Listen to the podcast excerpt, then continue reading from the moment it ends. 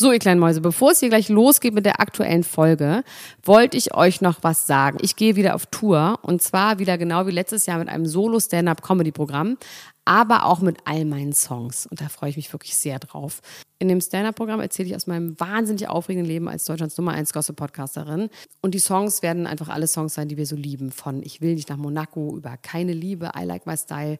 Da ist auf jeden Fall für jeden was dabei. Das Programm heißt, sie hat immer nett gegrüßt und ich bin zwischen dem 28. September und 23. November diesen Jahres in Stuttgart, Köln, Frankfurt, Bremen, München, Hamburg, Hannover und in Berlin.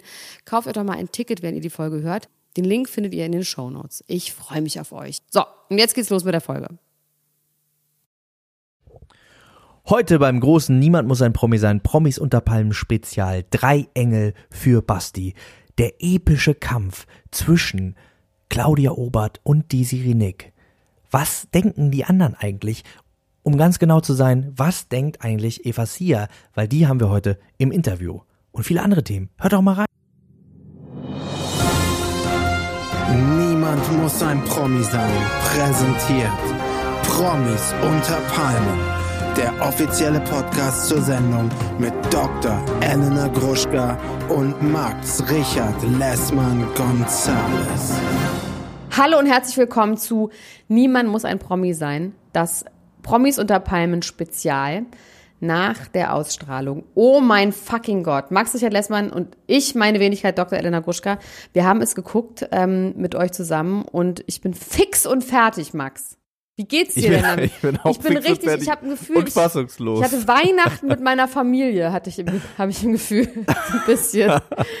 Mir ist ganz ich schlecht. kann es nur mit, äh, mit Tobi sagen, das ist doch nicht normal. Ja, und ich Äh, musste Ich, auch bin- ich, ich, ich fühle, ich habe das Gefühl, dass Tobi ist der Repräsentant des Zuschauers. Er zeigt, was wir alle fühlen. Ja, nee, ich glaube, der Zuschauer sitzt da auch und frisst Popcorn und schreit und äh, feuert die Leute an. Ich glaube, die Zuschauer lieben es auch ein bisschen, wenn Leute sich so doll streiten. Aber für mein Ja, zartes recht. Es Gemüt, ist eine Mischung aus äh, Schill und Tobi. ja, ich bin, Bisschen äh, Mordlüstern und bisschen, ähm, ja, fassungslos. ich bin die Mischung aus Schill und Frau Obert, einfach nur wegen Suff und. Ähm, aber fangen wir am Anfang an. Sprüchen. Wo es anfing. Es fing ja auch eigentlich direkt am Anfang an, ne? Also es ging ja direkt los eigentlich. Und ich fand diesen Anfang wirklich richtig genial, dieser Gegenschnitt, also äh, Applaus auf jeden Fall auch an das äh, Schnittteam, diesen Gegenschnitt von dem Miracle Morning und den guten Wünschen und dann immer Claudia Obert mit dieser wahnsinnig lustigen Gesichtsmaske und der aufziehende Streit, das fand ich schon sehr, sehr, sehr, sehr gut. Und dann hat es ja auch nicht lange äh, gedauert, bis es richtig geknallt hat. Also ähm, ich glaube, natürlich sind die Hauptstreithähne der heutigen Sendung ähm, Claudia Obert und Desiree Nick gewesen. Jein. Also ich fand Manjapane Ja, genau. war ganz schön das kleine Genau, Blasebalg am ja. Feuer. Total. Das ist nämlich auch das, was, äh, was ich jetzt sagen wollte. Das fing nämlich damit an, wie er da saß und äh, äh, quasi schon so gestichelt hat, dass selbst Tobi, der ja so ein People-Pleaser ist und sich eigentlich gar nicht traut, was zu sagen, gesagt hat, jetzt reicht's auch mal. Ähm, ich möchte, weil es damit an, äh, angefangen hat, schon die erste Frage stellen, was ist eigentlich die Agenda von Matthias Manjapane? Was will der eigentlich? Warum ist der so wütend? Was soll das denn? Also ich, einfach glaube tatsächlich, dass er aus dem Dschungelcamp noch weiß, dass er damit Screentime bekommt. Also ich glaube, das ist ganz klar ein Learning gewesen. Der hatte ja doch relativ viel Sendezeit, ne, beim Ja, das Dschungelcamp. stimmt, ja. Und wurde immer wieder dazu befragt.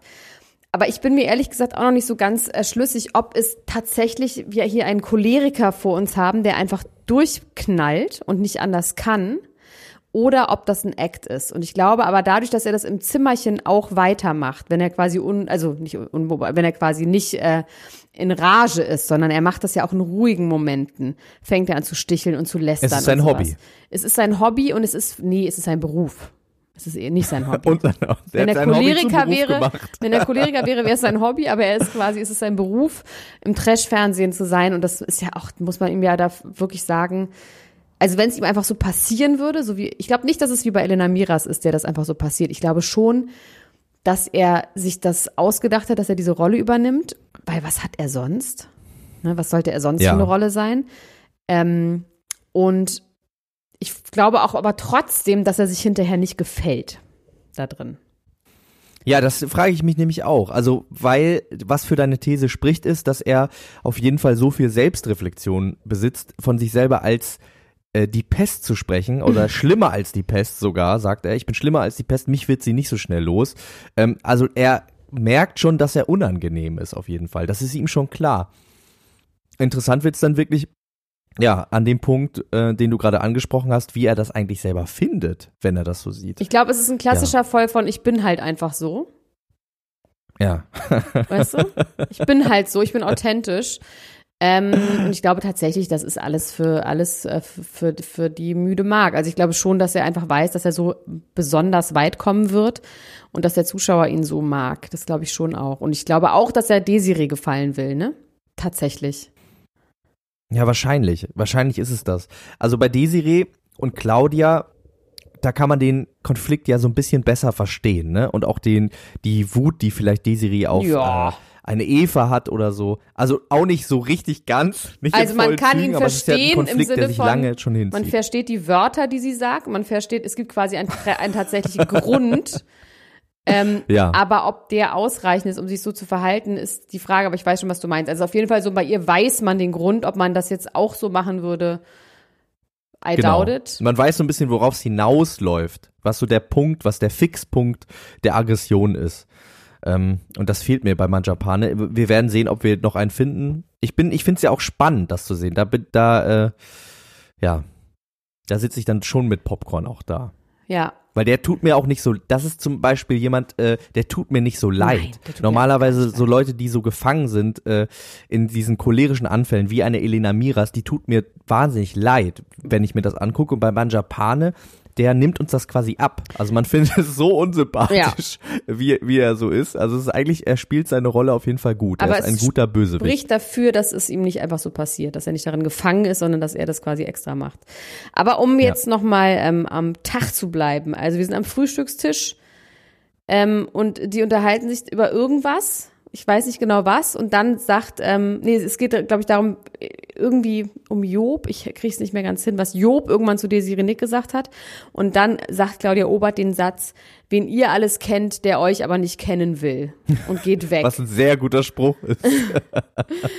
und sie geht weg und dann rastet er aus. Manjapane rastet aus. Ja. Und Desiree rastet aber auch so schlimm aus. Und das verstehe ich tatsächlich nicht so wirklich. Also da muss entweder hat sie sich dann reingesteigert, um auszurasten. Du willst dich jetzt aufregen, hat mein Vater manchmal gesagt. Und das stimmt ja auch. Manchmal will man sich ja auch einfach aufregen. Ähm, die wollten ein Eclair produzieren. Und ähm, dann kommt Claudia Obert wieder. Sie stehen auf und es ging dann darum, um immer diese Kommentare und hinterm Rücken reden und immer dieses quasi Sticheln und Retzen. Also sie werfen ihr dann quasi so eine Art von Aggression. Diese Renick vor. Ja. Sie wirft, diese Renick ja. wirft Claudia Obert vor, diese Renick zu sein. Ja, eigentlich genau das. Und dann äh, ja. gibt es quasi irgendwann sogar fast Handgreiflichkeiten. Also es gibt Handgreiflichkeiten, kann man so sagen. Das fand ich tatsächlich auch wirklich krass, weil man ja irgendwie denkt, wenn man davon ausgeht, dass die Nick auch quasi ein Rollenbewusstsein hat, ne? Und so ein bisschen weiß, sie ist jetzt, das ist so ihr Ding, sie zieht das von Anfang an durch. Das ist jetzt der zweite Moment, wo ich mir nicht mehr ganz sicher bin, ob sie noch komplette Kontrolle über ihre Rolle hat. Ob das erste Mal war, als sie so angefangen hat zu weinen, mhm. als Tobi sie ähm, äh, durch hat rutschen lassen und jetzt diese, diese Handgreiflichkeit da, da ist es so ein bisschen mit ihr durchgegangen. Das war, da hatte sie nicht ja, mehr die volle Kontrolle, das oder? Weiß ich jetzt nicht. Das glaube ich ehrlich gesagt schon. Ich glaube schon, nimm deine Fresse aus der Kamera. Ich finde halt auch krass, was für Wörter fallen. Also wirklich hässliche Kröte. Ähm, die Bitch, ich meine, so haben sie dann Luda, ich meine, das haben sie dann hinterher Eva so genannt, da kommen wir nachher noch zu, die ja auch gleich bei uns zu Gast ist. Du hast sie ja im Vorfeld einmal interviewt und die befragen wir auch zu ihrem ja, Aus. Äh, ich habe mit ihr gesprochen und sie sagt interessante Sachen, das kann ich schon mal sehr interessante Sachen. Ähm, aber auf jeden Fall fallen für mich teilweise zu harte Wörter, die auch nicht wirklich lustig sind. Die alte Schachtel, ähm, das ist mir, ich glaube, das ist genau der Punkt. Mir sind teilweise, wenn die die jetzt irgendwie lustig benennen würden, aber es ist teilweise richtig verletzend und unter die Gürtellinie, ähm, auch wie sie die Obert benennen und besagen, was ich jetzt auch gar nicht unbedingt wiederholen möchte. Ähm, aber es ist danach auf jeden Fall, die Stimmung ist extrem im Keller. Alle sind total aufgebracht. Tobi weint. Jotta sitzt Ja. fassungslos mit seinem absolut zugebotoxten Gesicht vorm, äh, vor, der, vor dem Producer und sagt, also wenn er irgendwie einen Sohn hätte oder wenn er das als Sohn sehen würde, muss man ja auch sagen, diese René hat ja einen Sohn, würde er sich so schämen. Also die sind fassungslos und das ist natürlich ganz, ganz toll. Und an dieser Stelle bedanken wir uns natürlich bei Desi Renick und auch bei Manjapan und auch bei Frau Obert, dass sie solche Fernsehmomente kreieren, wenn Tobi und Jotta fassungslos im Trash-TV sitzen und Karina weint, weil sie das alles nicht mehr aushalten. Toll. Und Roland Schill sich äh, Die Hände reibt. darüber Ja. Roland Schill reibt sich die Hände. Aber er sagt es ja auch ganz offen. Das ist großes Kino und ähm, er würde die immer da behalten, weil ohne die ist doch langweilig so. Ja. Ähm, ja, wie geht's weiter? Ähm, das nächste ist das Spiel, oder? Als nächstes wird das Spiel gespielt, das mit den Eiern, Ja. das Eierlegenspiel. Basti Jotta, der sein Kostüm so schön findet, dass er es gar nicht mehr ausziehen will, der, der den halben Tag noch in diesem Eierlegekostüm äh, rumgelaufen ist und äh, sehr sexuelle Bewegungen gemacht hat, dass er am Ende auch noch kommentiert hat und gesagt hat, er hätte an seine Freundin gedacht, ähm, beim Eierlegen. Mhm. Durch dieses Eierlegenspiel ist er zum Kapitän geworden, wenn ich das richtig Genau. im Kopf habe, ne? Oder nee, Manjapane ist Kapitän geworden durch das Spiel und er, nee, er auch, er ist der Zweite Genau, gewesen. die beiden. Ich krieg's nicht mehr ganz zusammen. Genau, so war's. Ähm, und danach ist ja quasi auch schon das Koffergate passiert, oder? Aber eine tolle Trailer-Szene. Ich habe schon mal für dich gepackt und dann fliegt dieser Koffer die Treppe runter. Was ja das Geilste daran ist, dass Claudia Obert es nicht mitbekommen hat. Und man mit Das finde ich wirklich auch so toll. Ja. Auf allen Ebenen wahnsinnig toll, weil ich muss sagen, ähm, das fand ich wirklich auch, das ist, das war zu doll. Also das ist Fand einfach ich wirklich auch, das zu doll Das gewesen. ist einfach brutal gewesen. Es war aggressiv und brutal und eigentlich ist eine, war, war eine Violation. ja. Und Da, ähm, und aber umso süßer fand ich, dass Basti Jotta, wie du schon gesagt hast, dafür gesorgt hat. Und Eva. Mit Eva zusammen, Ja. dass sie es nie bemerkt hat, dass es passiert ist. Das hat so ein bisschen was, finde ich, gehabt von so ähm, Kindern, also sowas ganz Rührendes, von so Kindern, Mhm. die nicht äh, mitbekommen, also die versuchen, den Streit der Eltern zu schlichten. Und dann die, die, der Vater hat irgendwie was ganz Schlimmes gemacht und dann die Kinder reparieren das dann ganz schnell, ähm, damit die Mutter das nicht merkt, damit der Streit nicht weitergeht. Ja. Das fand ich irgendwie wirklich, das hat mich echt gerührt. aber da unterschätzt du den Jota. Und die Nick hat das, glaube ich, dann, als sie dann am nächsten Morgen da sitzen, ich springe jetzt ganz kurz dorthin, wenn sie mit dem Manjapane noch mal alle einmal durchnudelt, ähm, da sagt sie ja, der Jota, der ist kalt und ehrgeizig und berechnend und der lügt einem ins Gesicht und lächelt mit den Augen, aber er lächelt nicht mit den Augen. Ich glaube auch, dass er das gemacht hat, um Desi Rindig eins auszuwischen, dass sie quasi diesen Streit nicht weiterführen kann. Dass er ihr quasi Du meinst, damit dass er eher so den Wind aus den Ja. Segeln nimmt und damit auch ja, Screentime? glaube ich auch. Ich glaube, es stimmt auch, dass er Okay. das, dass er Claudia aber ich glaube, es war auch eine absolute Genugtuung, dass, das, dass es keinen Payoff für, für, für Desiree gibt. Dass sich die Claudia einfach nicht aufregt, weil natürlich wollte sie, dass sie sich aufregt. Ja, aber Basti Jotta kann man wirklich nicht vorwerfen, dass er nicht mehr mit den Augen lachen kann. Du hast es schon als Schönheitschirurgin auch angemerkt, da ist einiges passiert. Auch an den Lippen also, ist äh, einiges drin. ja, aber ich meine, äh, aber ich muss sagen, ich freue mich über den. Ich finde den irgendwie gut. Ich finde den irgendwie auch in dieser Sendung bis jetzt auch, also obwohl er ja am wenigsten Jotta ist, ne? Ja, aber das, Ähm. jein. Also ich finde, das kommt dann schon bei dem Spiel, wo er dann so genervt ist die ganze Zeit und so herrisch wird, wenn er so herrisch wird und so der Anführer sein will. Ja, das stimmt. Da ist er schon der Jota. Ja. Und auch morgens und unter dem Kreis der Frauen, wenn er bei denen im Zimmer ist und dann drucken sie ihm die Pickel und aus. ihnen und ihren, seinen Penis zeigen will, aber doch nicht. Ja, ne? und und- die, aber ich meine, das fand ich aber schon interessant, wie die da auch drauf so reagiert haben, ne? dass die das auch wirklich anscheinend interessant fanden und auch wirklich, äh, also auch erotisch ja, ich fanden. finde, ich glaube auf jeden Fall, dass sie alle ein bisschen in den verknallt sind. Das sieht man doch, wie sie auch aus Langeweile und glaube ich aus Bock, aber die finden ihn, glaube ich, alle ganz, ganz toll. das finde ich wirklich interessant. Das finde das finde ich schon, das finde ich schon interessant. Ich kenne in das meinem näheren. Umfeld, ich weiß nicht, wie es dir geht, keine Frau, Nein. die Basti Jotta attraktiv oder erotisch findet. Nein. Nicht mal erotisch. Nee, Ähm, da kann er noch so aufgetrainiert sein. Also da ist für mich tatsächlich, sind für mich andere Werte spielen auch eine Rolle. Ähm, und dieses Miracle Morning, wenn dann auch die Eva Thea auf seinen Schultern steht und so, die macht das ja auch wirklich gerne mit. Also ich habe schon im Gefühl, die bewundern ihn so ein bisschen und finden ihn irgendwie toll für seine Attribute, die Trash-Helden nun mal an, äh, zu, zu Trash-Helden gehören, wie Muskeln, Muskeln, Muskeln und Muskeln. Die Attribute von Panem quasi. Ja. Das, Genau. um, um, den Gag, um den Gag auch nochmal zu machen. So, also wir sind aber jetzt bei denen im Bett, die drücken ihm ganz eklig den Pimmel auf, den Pickel auf, da wird noch gesagt, dass es Sperma Den sein Pimmel aus. dass es Sperma sein könnte. Ähm, ja. alle vergöttern Und ihn. sind auch alle ein bisschen angegeilt. Also alle vier sind von dieser Pickelnummer irgendwie ein bisschen angegeilt. Ja. Bäh, super eklig. Finde ich so ekelhaft. Ich finde Pickel ausdrücken so eklig. Ich finde es eklig, das gut zu finden. Ich finde es eklig zu machen und ich finde alles daran schlimm. Ich auch. Ich bin komplett deiner Meinung. Habe ich nie verstanden, werde ich hoffentlich auch nie. Ich werde nie so verzweifelt sein, dass es mich erotisiert, wenn jemand mir einen Pickel ausdrückt oder ich mir das auch nur wünschen würde, dass das Oder passiert. dass du einen ausdrückst. Oder dass ich das will. Dass ich Dass du spitzen ausdrückst. Fingern. Nee, komm, wir hören auf darüber zu reden. Das ist richtig eklig. Ich bin auch froh, dass sie darüber wenigstens so eine Palme gemacht haben. Über die, über die Eier von Chill, die Coliones. die Corleone. Also was hat Schill eigentlich die ganze Zeit gemacht? Schill reibt sich einfach nur die Hände und es findet einfach alles geil. Ich habe irgendwann gemerkt, dass er so, dann, es gab einen Punkt, wo irgendjemand zu ihm an den Tisch kommt und man hört nur im, im, man hört ihm quasi im Hintergrund sowas wie, ja, wenn während der Menstruation der Frau der Mann dann mit ihr Ja. schlafen will, ist einfach so random, glaube ich, redet der nur über Sex, nur. Also es ist, glaube ich, sein einziges Thema. Ähm, ich habe ja übrigens mir vorgenommen, in dieser Folge etwas über Ronald Schill zu machen. Das möchte ich an dieser Stelle mal machen, weil natürlich ist er irgendwie der nette, lustige Onkel im Hawaii-Hemd. Aber ist er ja gar nicht. Und vielleicht muss man unseren Hörern, und das ist kein Shaming, weil ihr müsst das nicht wissen, weil das tatsächlich schon eine Weile her ist. Aber Ronald Schill war damals äh, Richter gnadenlos in Hamburg und ist ein höchst rassistischer, ähm, schrecklicher Mensch. Kann man einfach so Ja. sagen.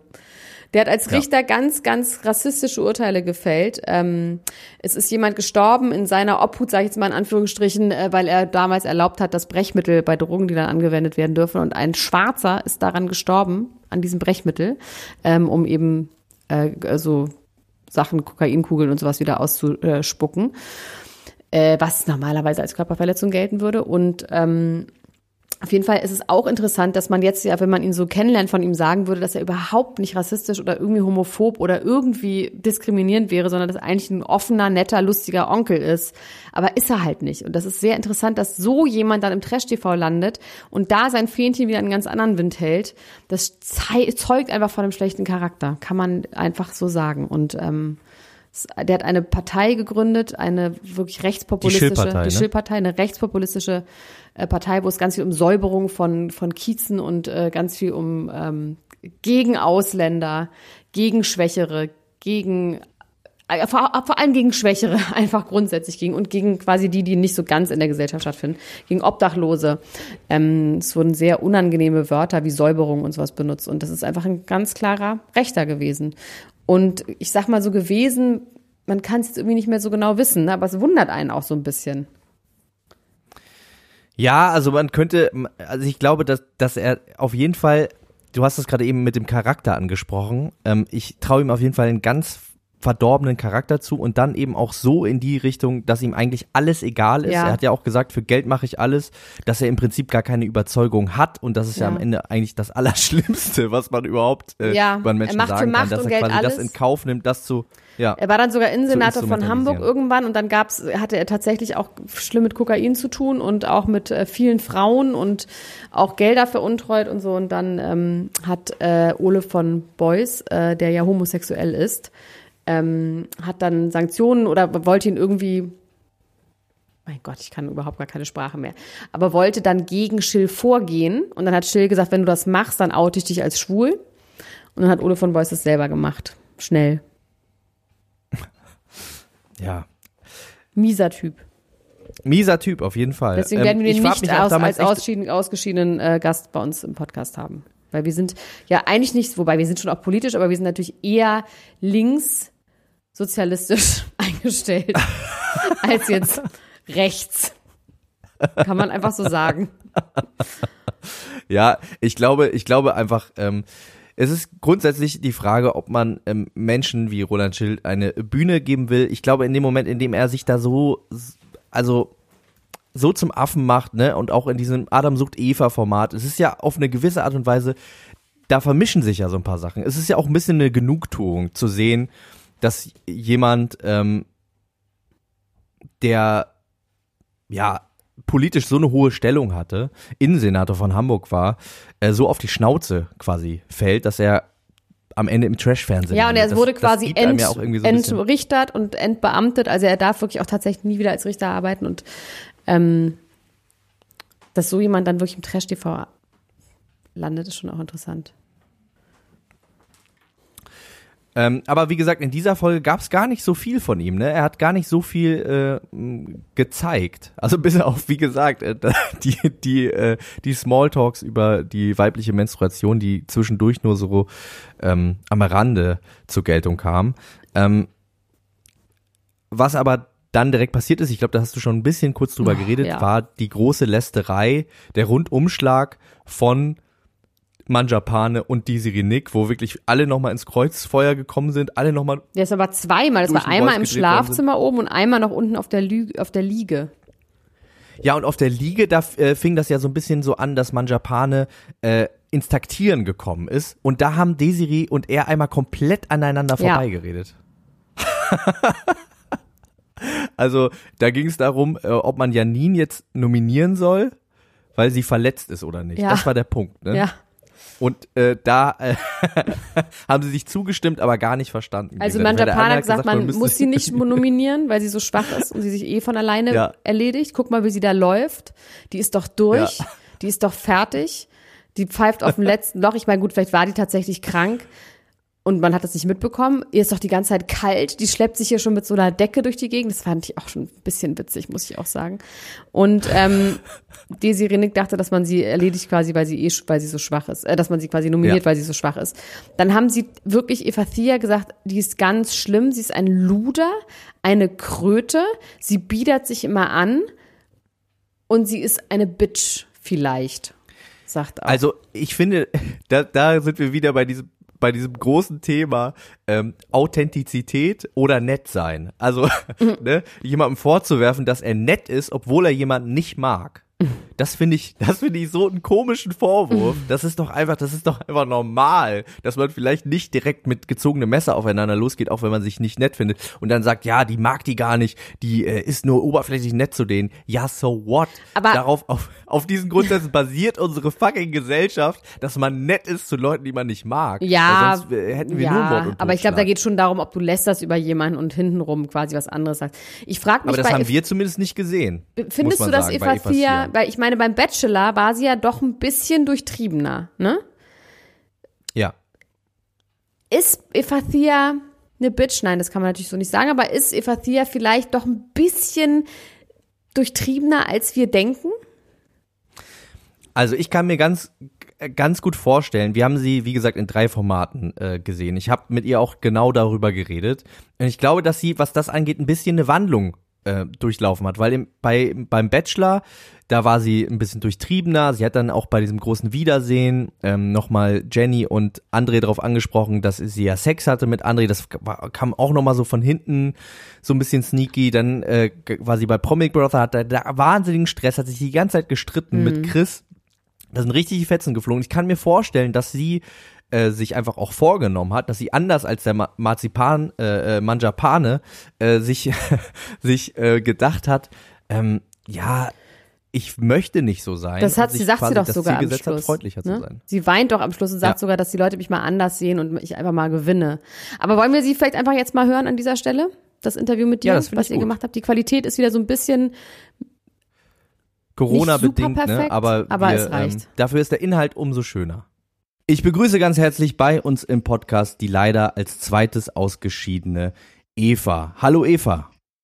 Hallöchen. Eva, äh, wir haben alle über Social Media mitbekommen, du hast dich leider Gottes mit dem Coronavirus infiziert und warst jetzt längere Zeit in Quarantäne. Wie geht's dir denn jetzt gerade? Ja, das stimmt. Ich habe mich mit dem äh, Coronavirus leider äh, infiziert. Und mittlerweile geht es mir allerdings schon wieder besser. Es ist ja jetzt einige Wochen her und ähm, ich darf jetzt auch wieder raus, bin aus der Quarantänezeit entlassen sozusagen. Und da tut ein Spaziergang im Wald oder im Park natürlich sehr, sehr gut.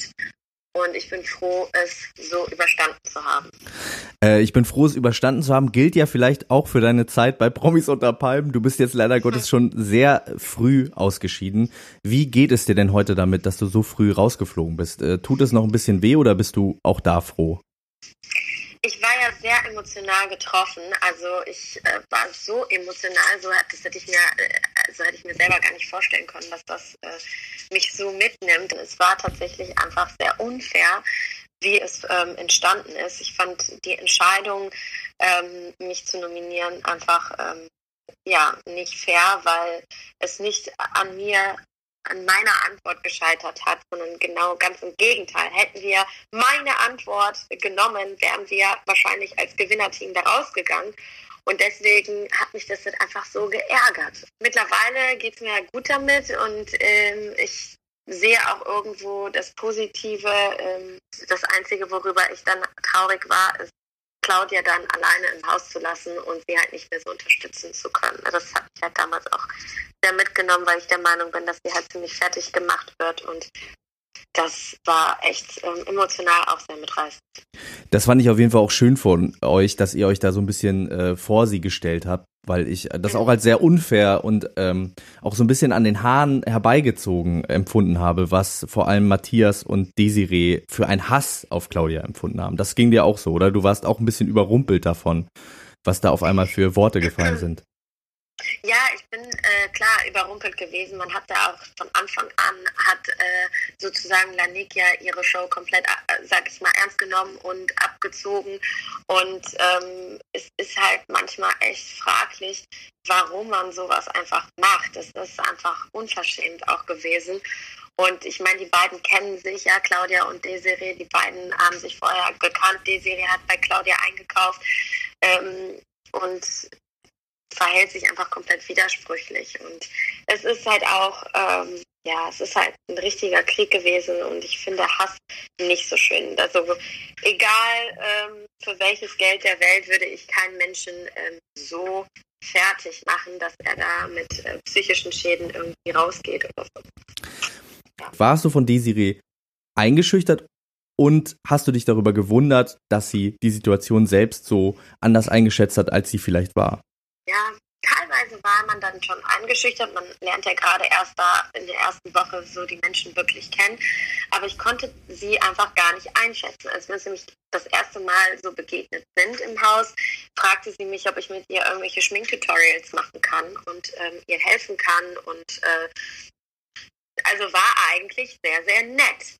Desiree ist für mich ein Charakter, der einem ins Gesicht lacht, aber im gleichen Atemzug, sobald es sich umdreht, einem auch das Messer so richtig in den Rücken sticht. Ähm, jemand, von dem du vielleicht auch ein bisschen enttäuscht warst, zumindest hat das jetzt gerade eben in dem, was du ganz am Anfang gesagt hast, auch schon ein bisschen den Anschein gemacht, war, glaube ich, Basti, weil ich ihr habt euch wahnsinnig gut verstanden, ihr habt euch zwischendurch fast verliebt angestrahlt, fand ich. Und dann hat er, ja, also, ihr hattet, ihr hattet eine gute, ihr hattet irgendwie einen guten Vibe, oder nicht? Oder war das, äh, habe ich das falsch gesehen? Als du ihm da den Pickel aufgemacht hast und so, das war, das war noch romantische Szenen. Es ist so romantisch, jemandem einen Pickel aufzugeben. Oh mein Gott. äh, nein, wir haben uns wirklich sehr gut verstanden. Ich habe auch den Miracle Morning mitgemacht ähm, Basti äh, und ich hatten sehr viele ähm, intensive Gespräche über äh, Zukunftspläne, über Ansichten im Leben. Er ist ja auch genauso orthodox, also ich bin griechisch-orthodox und er ja auch. Und es gab halt viele Gemeinsamkeiten, ne? ähm, muss ich schon sagen. Und das hat uns natürlich auch, ähm, sag ich mal, eng zusammengebracht. Ähm, und wir waren auch immer ein gutes Team und haben da super miteinander agiert. Und ich war am Ende, und das sage ich ihm ja auch, ähm, schon enttäuscht ähm, über diese Entscheidung, die er getroffen hat. Kannst du dir denn vorstellen, woran es lag, dass er dich äh, nominiert hat? Naja, wir sind ja halt alle dort Konkurrenten. Ne? Und ähm, vielleicht hat er in mir eine größere Konkurrenz gesehen als in Carina. Ich weiß es nicht. Aber ich denke auch, dass bei ihm damit zu tun hat, dass er Carina halt auch schon vorher kannte und die beiden eben befreundet sind das, wir sind jetzt schon ein bisschen in den Abgründen angelangt der menschlichen Psyche. Ich wollte aber noch mal ganz kurz zurückgehen. Du hast ja gesagt, du hast den Miracle Morning mitgemacht. Du bist also einer der wenigen Menschen auf der Welt, die mit Basti Jotta selbst den Miracle Morning, glaube ich, sogar zweimal mitgemacht haben. Ne? Wie fühlt sich das an?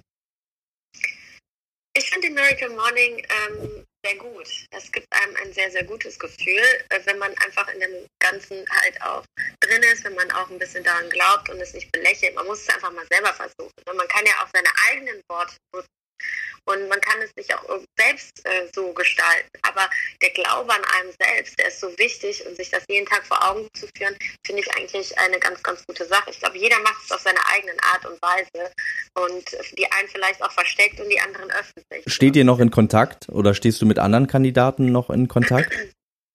Ja, ich stehe mit äh, einigen Kandidaten in Kontakt. Also ich bin sehr, sehr eng und gut mit Claudia äh, Obert befreundet. Wir haben uns auch privat äh, schon getroffen, ähm, mehrmals. Ich kannte Claudia schon vorher. Ähm, ich habe sie auf ähm, Veranstaltungen schon mal getroffen. Und man kannte sie von dem ähm, von diesem Button bei äh, Stefan Raab, No Campari, No Papst. Und Stimmt, ähm, ja.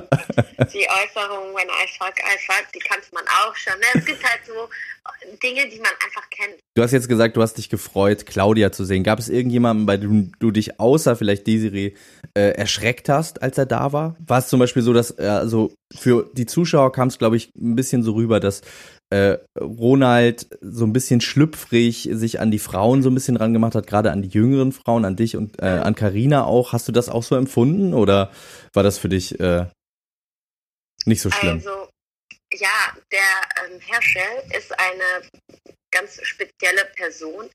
Ähm, man muss halt damit umgehen können und jemandem Grenzen setzen können. Das habe ich halt gemacht. Ähm, er war sehr, sehr nett zu mir und ein Gentleman, aber äh, ich habe mich da auf nichts weiteres, sage ich mal, eingelassen und das hätte ich auch nicht. Also so, er ist halt ein Charmeur, ne? Es schockiert äh, ist man klar im ersten Moment, weil man einfach die Person nicht kennt und weiß nicht, was auf einen zukommt. Aber ich konnte mit der Situation umgehen und ähm, habe es auf die leichte Schulter genommen. Er hat mich halt nicht belästigt, sag ja. ich mal. Und wenn es so irgendwie zu so einer Situation kam, dann ähm, habe ich ihm schon Signale gesendet und einfach, äh, ja, weg, also von mir gehalten. Sehr gut, ja. Äh, wir kommen vielleicht nochmal kurz zu deinem Auszug. Äh, du hast ja schon gesagt, du warst sehr, sehr emotional und du hast vor allem eine Sache gesagt nach dem Auszug, die, ähm, glaube ich, für viele Zuschauer ein Fragezeichen war. Du hast, als du ausgezogen bist, äh, gesagt, Tobi wäre fake. Was genau meintest du denn damit? Tobi ist für mich ähm, in dem Sinne insofern fake, weil ich ganz genau weiß, ähm, was er damals ähm, bei Big Brother für eine Show abgezogen hat mit Janine. Und ja jetzt hat er sich ähm, in seiner Entscheidung einfach gegen mich ähm, entschieden. Er hat mich ja ausnominiert, weil er sagte, er hätte eine engere Verbindung zu Janine und was auch immer. Ich glaube, ähm, das ist eine, ein, ein Move gewesen, um sich in der Öffentlichkeit äh, zu schützen und nochmal einfach zu beweisen, oder sich das Ganze mit Janine einfach versuchen zu retten. Er hat versucht, es irgendwie zu retten und das ist für mich fake. Genauso, was Janine für Informationen mit uns geteilt hat. Er hatte keinen Kontakt zu seinem Vater. Es geht mich eigentlich gar nichts an, aber er hat Kontakt zu seinem Vater und macht halt ein auf diese Nummer, dass er das der arme kleine Papi ist, äh, mit dem irgendwie jeder Mitleid hat und so. Und er meinte, es ist nicht böse mit Janine. Aber im Endeffekt ähm, hat er Faustdick hinter den Ohren und hat für mich einfach eine Show abgezogen, die ähm, ich halt nicht gerecht fand. Du hast das Gefühl, er ist berechnend. Ja, das ist er.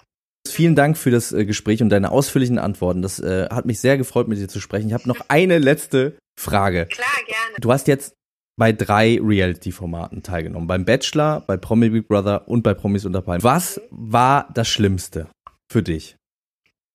Wo hast du dich am unwohlsten Promi, gefühlt? Promi Big Brother war für mich das Schlimmste. Und woran lag das? Ich glaube, das lag an der Gruppe allgemein. Ähm, das war einfach so ein, so, ein, so ein Flair ab und an, der einfach nicht ähm, angenehm war. Und klar, ich habe mich mit allen eigentlich gut verstanden. Es gab immer Höhen und Tiefen, aber dieser Moment mit äh, dem äh, Chris damals ähm, diese Beleidigung, dieses Asoziale, was man halt irgendwie an den Tag gelegt hat, fand ich halt äh, ganz, ganz schlimm. Es waren irgendwie, für mich hat es einfach überhaupt nicht harmonisiert, diese ganze Gruppengestaltung. Und dieses, ähm, ja, ganze Spiel einfach. Man, ich, ich würde sehr, sehr weit äh, ausfahren, wenn ich das ausführlicher erklären würde, aber auch die, ich, ja, ich lasse es einfach. Okay. Es war für mich einfach nicht das schönste Gefühl und ähm, ich habe mich da nicht so wirklich wohl gefühlt. Umso schöner, dass es für dich bei Promis unter Palmen eigentlich ganz schön war und an einem Zeitpunkt dann auch geendet ah. ist, wo du gesagt hast, äh, später wurde es vielleicht noch ein bisschen anstrengender, die Krallen wurden noch mehr ausgefahren, du konntest gehen, als es eigentlich noch schön war. Also eigentlich hast du ja da dann den perfekten Moment erwischt. Ja, für mich war Promis unter Palmen wirklich eine sehr, sehr wunderschöne äh, Zeit, auch wenn sie halt kurz war äh, im, im, Haus und in der Villa. Ich hatte meinen Spaß und äh, ich habe mich mit den Menschen sehr gut verstanden. Wir waren auf einer Wellenlänge. Man kann halt nicht auch mit jedem äh, befreundet sein oder mit jedem sich gut verstehen. Also das ist eben meine Meinung. Die einen sagen einem mehr zu, die anderen nicht. Aber bei Promis unter Palmen ähm, konnte ich mich ähm, öffnen und war ich selbst und das traurig und, und dass ich eben so traurig war, hat es mir nochmal bewiesen, dass es mich halt emotional sehr ergriffen hat. Bei Promi-Wegfahrer wusste ich zum Beispiel, als ich rausgeflogen bin, hatte ich das im Bauchgefühl einfach, dass ich rausfliege und war mit dieser Entscheidung sehr gefasst und vielleicht auch innerlich irgendwo erleichtert, weil es mich echt fertig gemacht hat, wie ähm, der Christ mich halt da fertig gemacht hat und ähm, mich beleidigt hat. Und, ja. Gut, Eva, ich äh, bedanke mich für das Gespräch. Vielen Dank für das Interview. Danke, dass du bei uns im Podcast zu Gast warst. Und ich wünsche dir weiterhin noch äh, gute Besserung und äh, bis bald. Ich danke auch und ich wünsche dir alles, alles Gute und bleib gesund. Jo. Das hat sehr viel Spaß gemacht. Vielen Dank, danke. mir auch. Bis dann. Tschüss. Ciao. Ja, nettes Ding. ja, was würdest du nach dem Gespräch sagen? Ist sie eine Bitch oder nicht? Ähm oder ein Luder. Also ich, ich finde schon, nee, ich finde schon lustig auf eine Art, dass man so beleidigt ist, dass man rausgewählt wurde. Das finde ich tatsächlich irgendwie lustig, weil ich meine, das wurde ja wirklich auf eine Art gemacht, wo man nicht sagen kann, ich meine, der musste sich halt entscheiden, ne? Der hat sich halt für Karina und gegen sie entschieden, der Jota. Ja. Und das ist, finde ich, was, das kann man einfach so oder so finden. Oder sie fragt dann ja auch die Karina, wen würdest du nehmen? Und Karina sagt, weiß ich nicht. Und es ist ja ein fucking Spiel. Also wenn man jetzt mal richtig gut drauf wäre, würde man sagen, du, ich mag dich voll gerne, aber das ist hier ein Spiel und schwamm drüber. Aber das kann sie auf jeden Fall nicht. Also sie ist extrem persönlich angegriffen, wenn jemand sie nicht wählt, äh, also nicht drin behalten will. Das verstehe ich tatsächlich nicht, weil es ist ein fucking Aber ich glaube, das ist bei eigentlich allen da so, weil sich das so vermischt. Weil nee, es ist zum, es ist zum bei Ernesto nicht. Ja, bei nee. Ernesto, ich glaube, Ernesto Ernesto hat äh, da den größten Abstand dazu, weil er aber auch noch nicht so tief in, in diesem Ding drin ist, dass man sagen könnte, diese ganzen Formate sind wirklich sein Leben. Also so jemand wie Karina Spack, die ist ja langsam, ja, die ist ja langsam so ein bisschen wie, äh, wie äh, Wolfgang Barrow, der seit 25 Jahren den Bösewicht bei GZSZ spielt. Äh, der weiß vielleicht manchmal auch nicht mehr, wenn er nach Hause kommt, was jetzt überhaupt los ist. Und, äh, ja, aber Karina würde auch das immer sportlich nehmen. Ja, aber es würde, Karina würde das auch sportlich nehmen. Und auch ähm, Janine hat das sportlich genommen, nur bei Tobi nicht. Das ist aber auch ein besonderer Fall, weil da hatte sie im Gefühl, der will die halt loswerden aus privaten Gründen. Und dann ist es ja auch okay, wenn man sich privat angegriffen fühlt. Ähm, aber ich fand das tatsächlich etwas seltsam und dass sie, ähm, dass sie da so sauer war und ähm, dass sie dann sagt, der Tobi ist so falsch. Ja. Da, das da, fand ich wirklich so, das, das get ich nicht. I don't get it. Das muss ich sagen das habe ich auch nicht so richtig verstanden und ich war in dem Moment auch so ein bisschen sprachlos. Ähm, vielleicht liege ich auch komplett falsch, aber ich habe ihn wirklich als alles andere als berechnend wahrgenommen, sondern eben als ne, wie das habe ich jetzt schon oft gesagt. Harmoniesüchtig. Ja, genau, harmoniesüchtig und äh, eben dann an den der einen oder anderen Stelle eben nicht die Corleones äh, in der Hose hat, ähm, unpopuläre Entscheidungen zu treffen. So. Auch wenn sie ja. vielleicht für ihn äh, persönlich eigentlich besser wären. Also diese ganze Sache mit Janin, muss ich sagen, finde ich, das kann man ihm nicht vorwerfen, dass er das gemacht hat. Ich hätte das auch gemacht. Nee, das ist doch ganz klar. Jetzt ist es so geil, wie dann der Schild auch sogar sagt, ähm, das bewahrst du ihr schuldig. Das warst du ihr aber schuldig. Aber ich finde es auch geil, dass er gesagt hat, ich hätte es nicht gemacht, aber du hast das Richtige getan. Das nee, ich an, nicht an deiner Stelle, sondern ich an meiner Stelle hätte es nicht gemacht. Hat er ja auch nicht. Er hat ja dann quasi, er hat ja Eva da behalten wollen, weil sie so ein schönes rotes Kleid ja, ich hab, Ich habe das tatsächlich so verstanden, dass wenn äh, Schill in der Situation gewesen wäre, seine Ex-Freundin rauswerfen zu können, hätte er es, glaube ich, gemacht. Also ich habe schon so verstanden. Nein, nein, nein. Er hat gesagt, das ist du in deiner Situation musst es machen. Okay. Ähm, ich hab's, er macht's dann ja auch. Ja. Also er hat ja tatsächlich nach Äußerlichkeiten einfach die Eva weggegeilt da und irgendwie ähm, die Janine äh, rausgeschmissen oder rausschmeißen wollen. Und ähm, ich fand die Szene tatsächlich ganz süß mit Tobi und Janine, weil sie auch so erleichtert ist und irgendwie war das so ein ganz persönliches Weinen. Und auch Tobi, wie er das dann alles so gesagt hat und wie die Claudia immer sagt, ich höre nix. Und er sagt dann, hör jetzt zu und so ganz verzweifelt ist. Ähm, fand ich tatsächlich, aber wir, wir springen, wir sind ja noch gar nicht beim Spiel gewesen, bei diesem gruseligen Spiel, wo ich tatsächlich verrückt geworden Ich wäre auch verrückt geworden, total. Deswegen dachte ich auch, Oh wir überspringen das, Gott, weil ich werde schon mal genial. drüber nachdenken, wahnsinnig, Nee. ehrlich gesagt. Ich muss an dieser Stelle einfach einmal sagen, wie genial gestressten Muskelbergen mit Silikonbrüsten und ähm, überall Hyaluron reingespritzt diese Rechenaufgaben zu geben, das könnte ich ohne Muskeln und ohne Silikonbrüste nicht, ja. Ja. Und wer mich unfassbar überrascht hat, aber auch nicht, ist Karina, weil irgendwie kann man sich bei Karina vorstellen, die konnte ja richtig gut rechnen, die ist ja fast ein, also die hat das ja richtig gut gemacht, die hat das auch besser gemacht, als ich ähm, das könnte. Ich kann auch Ich nicht fand schon, rechnen. dass Karina richtig gut war. Ich kann schon sehr gut rechnen, aber ich nicht unter Stress. Also ich kann das nicht unter Stress. Unter Stress so Aufgaben, auch wenn sowas die Mutter von der Cousine, von dem Onkel, wer ist der Vater, könnte ich durchdrehen. Ich kann Also dir sowas unter Stress nicht mal sagen, wo links oder rechts ist, ehrlich gesagt. Ja, genau. Also so wenn in Ruhe kann ich schon sehr gut rechnen, aber nicht. Und das fand ich schon geil und auch mit diesen Früchten. Oh mein Gott, das war wirklich ein Knoten im Gehirn. Und das fand ich schon, waren, waren schon wirklich tolle Spiele, Ja. fand ich. Ja, finde ich auch. Wir sind jetzt quasi schon äh, aufs Ende gesprungen und äh, ich muss aber sagen, wenn wir jetzt darüber reden, dass Eva so enttäuscht war, ähm, dann könnte man vielleicht auch sich überlegen, dass sie vielleicht deswegen so enttäuscht war, weil sie hat ja zwei Stimmen bekommen von äh, fünf möglichen, ähm, die sie da behalten wollten und der eine hat sie da behalten wollen, weil er ihr Kleid so schön fand und die Ja. andere, weil sie mit ihr saufen wollte. Da fühlt man sich vielleicht auch ein bisschen benutzt. Ach Mann, dann kam die Claudia. Das war wirklich auch krass, dieses sich da schon. Ich meine, das geht ja in der nächsten Folge offensichtlich noch weiter. Ähm, aber das fand ich schon auch, wie sie immer gesagt hat, ich will mit uns immer so, nein, du musst sagen, wer rausfliegt. Dann nochmal das falsch machen. Aber ich finde das auch ehrlich gesagt, wenn jemand die ganze Zeit so säuft, das ist schon auch mühsam. Ja, Ich man kann auch nicht so ehrlich richtig gesagt, mit ihr man dann- verhandeln, ne? Das ist so ein bisschen das ja, Problem. und ich verstehe. Ja, und ich verstehe auch, dass man dann gar nicht mehr Bock hat zu trinken. Wenn jemand sich die ganze Zeit so doll betrinkt, hätte ich auch gar keine Lust mehr zu trinken. Meinst du, alle anderen trinken jetzt nicht mehr? Hast du das so wahrgenommen? Naja, sie sagt doch, Ach, stimmt, ja, doch, stimmt. ich möchte, du bist die Einzige, die trinkt, das sagt sie doch. Deswegen will sie die doch da behalten. Ja. Oh Mann, ich liebe, aber ich muss sagen, ich liebe Claudia Obert schon, äh, schon sehr. Das muss ich schon sagen. Also ich, ähm, Ich ich bin gespannt, wie, wie das im weiteren Verlauf ist, ob sie mir irgendwann auch einfach wahnsinnig auf die Nerven geht. Aber im Moment kann ich es mir fast noch nicht vorstellen. Umso wahrscheinlicher ist es, dass es passiert. Ähm, Habe ich die Erfahrung gemacht. Aber ja, bis jetzt finde ich äh, ihre Zitate wahnsinnig lustig. Ich habe gesehen, heute hat sie ähm, hat sie auf Instagram gepostet, dass jeder, der Schuhe bei ihr bestellt und sie schwört auf Gott, mit ihr ein Glas Champagner trinken darf. Ja, die sucht einfach Leute, die mit ihr saufen. ja. Ja. Ach, meinst du, das ist ungesund?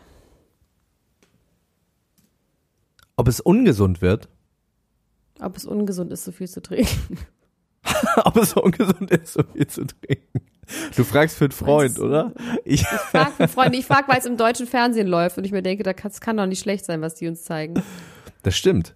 Es ist wahrscheinlich, es ist, also ich finde Claudia Obert, ähm, die, die sieht ja auch super aus.